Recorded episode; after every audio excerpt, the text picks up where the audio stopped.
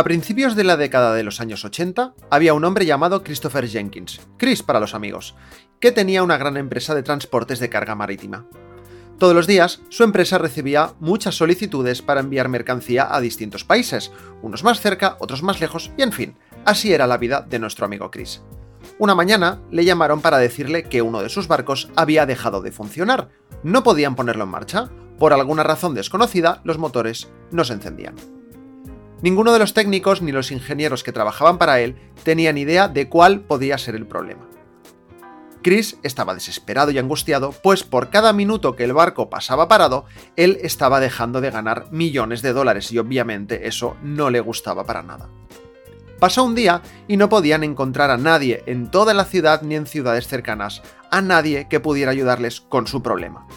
Hasta que finalmente un amigo suyo le llamó y le dijo, Chris, llama al señor Peterson cuanto antes. Este es su teléfono. Tengo entendido que es un especialista en barcos como el que se ha estropeado. Es el único que hay por toda esta zona, así que seguramente puede ayudarte. Por supuesto, Chris le llamó y el señor Peterson acudió de inmediato. Le explicó el problema y la angustia que sentía por no poder resolverlo, dada la ignorancia de sus empleados. El señor Peterson dedicó una hora a conversar con los ingenieros y con los técnicos de la empresa otra hora a caminar por dentro del barco examinándolo todo, incluso las paredes interiores, y también se puso a observar las paredes exteriores del barco durante unos minutos.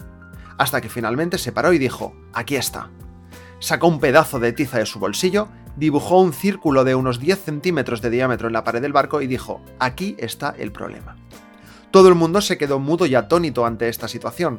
El señor Peterson sacó un martillo de su bolsa, se arremangó la camisa y con toda su fuerza dio un duro y seco golpe dentro del círculo que había dibujado y le dijo al oficial del barco, prueba a encender los motores ahora.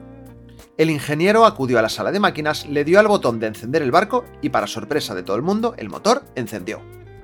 Todos gritaron de alegría y alabaron el trabajo del señor Peterson, y Chris muy efusivamente le agradeció al señor Peterson el haber resuelto el problema tan rápidamente. Entonces el señor Peterson le dijo, deme un segundo para prepararle la factura por mis servicios. Sacó de su bolsa una libreta de facturas, escribió algunas cosas, arrancó la hoja de la factura de la libreta y se la entregó al señor Jenkins.